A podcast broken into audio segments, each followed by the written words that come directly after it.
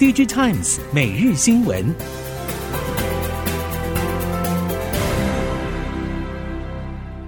听众朋友们好，欢迎收听 DigiTimes 每日新闻，我是翁方月，现在为您提供今天的科技产业新闻重点。首先带您关心，在国际大厂相继宣布减产之后，记忆体 IC 设计厂金豪科表示，第三季受到投片量不足，已经先行提列一千万美元的损失，第四季将减少投片量，部分月份减幅将达到三到四成以上，冲击毛利率持续走跌，短期内还是价量下滑的趋势。随着第三季市场需求进入跳崖式下滑，客户拉货明显转为低迷。业界传出，三星电子原本要将 DDR3 停产，改为 CIS，但手机销售不佳，迫使三星放缓 DDR3 停产动作。近来更将 DDR4 产品降价，让两者价格接近持平，以吸引消费性客户加速转向 DDR4 规格。金豪科总经理张明健认为，近期中国市场需求低迷，很多客户手头还存有许多库存，拉货保守，预期要等到明年下半才可望回温。台系车用 PCB 大厂劲鹏二十四号召开法说会，对明年全球车用市况和电动车展望提出看法。劲鹏指出，目前各大车厂订单满载，但出货速度放缓，各家状况不一，主要因为无从追及。部分车厂遇到的问题是类比晶片缺货。发言人肖公彦提到，明年泰国厂将计划产能扩充，到时资本支出初步看来会因为泰国扩产比今年增加，但实际还是得看客户与终端需求而定。同时看好 CCL 厂前往泰国，能一起把聚落扩大。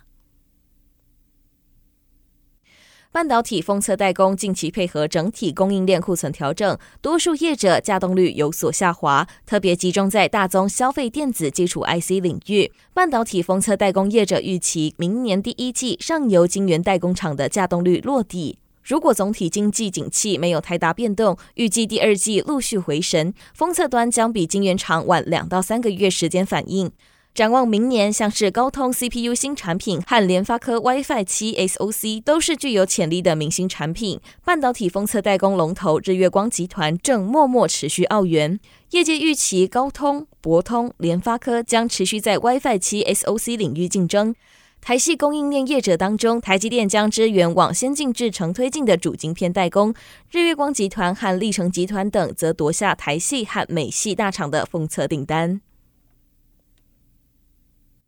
LED 需求低迷，不少中国 LED 业者也面临获利衰退的压力。LED 厂光鼎表示，今年采取分头布局，新设的缅甸阳光厂即将正式接单生产，借重南亚市场的人口红利优势。至于中国市场，将投入 IGBT 的功率器件封装，产线可望在今年底建制完成，预计明年下半逐步显现效益，并将陆续扩充产能。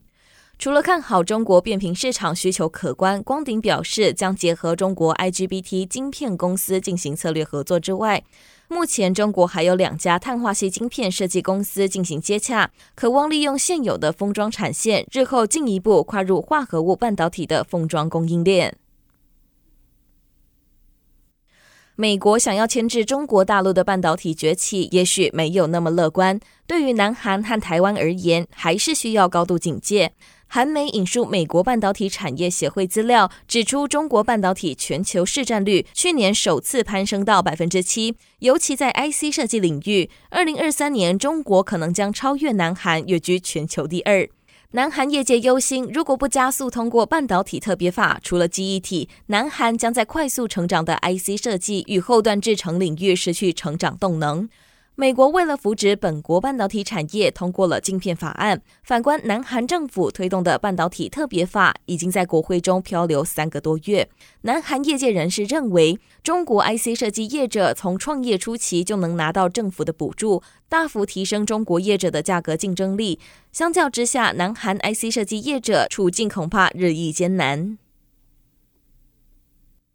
印度正在严格检视中国智慧型手机业者的行为是否合规，其中小米在印度所卷入的权利金争议，对印度以及全球制造业及专利授权体系可能有广泛影响。尤其是印度试图争取近岸外包，以加强电子生态圈的当下，而小米在印度所卷入的权利金争议，也可能迫使智慧型手机业者重新检视其与专利拥有者之间的协议，并将区域子公司应支付的权利金。也写入授权仪式，以免经不起印度当局的严格检视。全球专利授权模式之一是品牌业者与专利拥有者在全球层级签署授权协议，并交由位于各地的子公司由代工合作伙伴利用这些专利从事产品制造。鉴于印度当局的压力，未来全球授权协议可能也要把区域子公司与位于各地的代工业者生产产品时应支付的权利金也纳入授权协议之中，甚至不排除让母公司与子公司分别与专利拥有者之间签署授权协议。这项举动恐怕冲击印度制造业，甚至是位于印度以外的专利拥有者。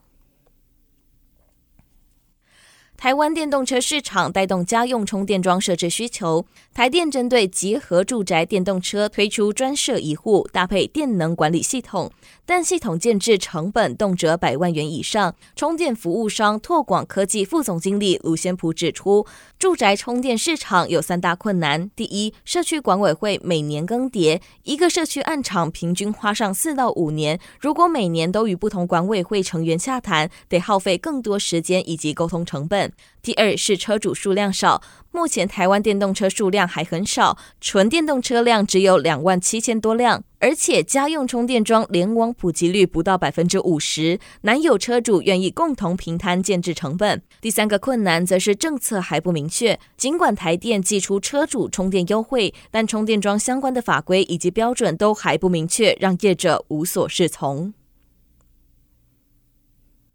国家科学及技术委员会明年的工作计划中新增新创追星、入轨火箭以及国家设厂建置与营运等任务，希望带动台湾太空产业成型。为了配合学研界和政府的入轨火箭计划，以及未来民间企业研发商业火箭的趋势，国家运输安全调查委员会主任委员杨宏志表示，台湾将在明年六月主办国际运输安全协会首长会议。另外，为了配合太空发展法施行，运安会将修改运输事故调查法。不过，太空事故的调查涉及专业航太、电机和控制等专业技术，运安会并没有太空事故调查的专业人才，既有的组织法与作用法也没有涵盖太空事故调查。因此，运安会将向行政院提出修法草案，待行政院审议通过后送立法院审查。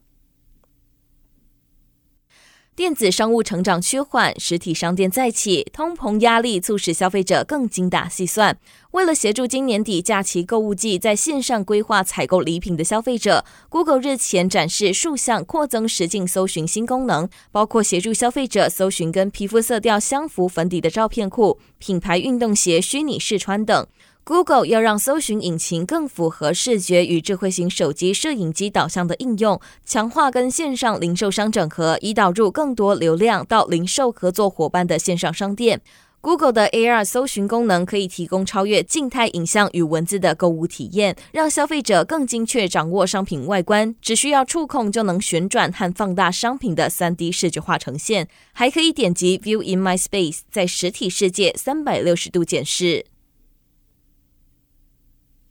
根据报道，科技新创 YBVR 在 MetaQuest 虚拟实境装置平台在美国市场推出一款名为 XStadium 的 VR 体育场 App。用户除了可以透过 XStadium 身临其境进入体育赛事的现场，观赏一般赛事与全球知名体育联盟特别赛的精彩转播和精选重播，还可以前进到最靠近选手或球员的 VIP 席位。YBVR 在接下来几个月预计还会在 XStadium App 上加入更多赛事内容，消费者可以透过订阅制或单次付费随选随看的方式欣赏各大精彩体育赛事。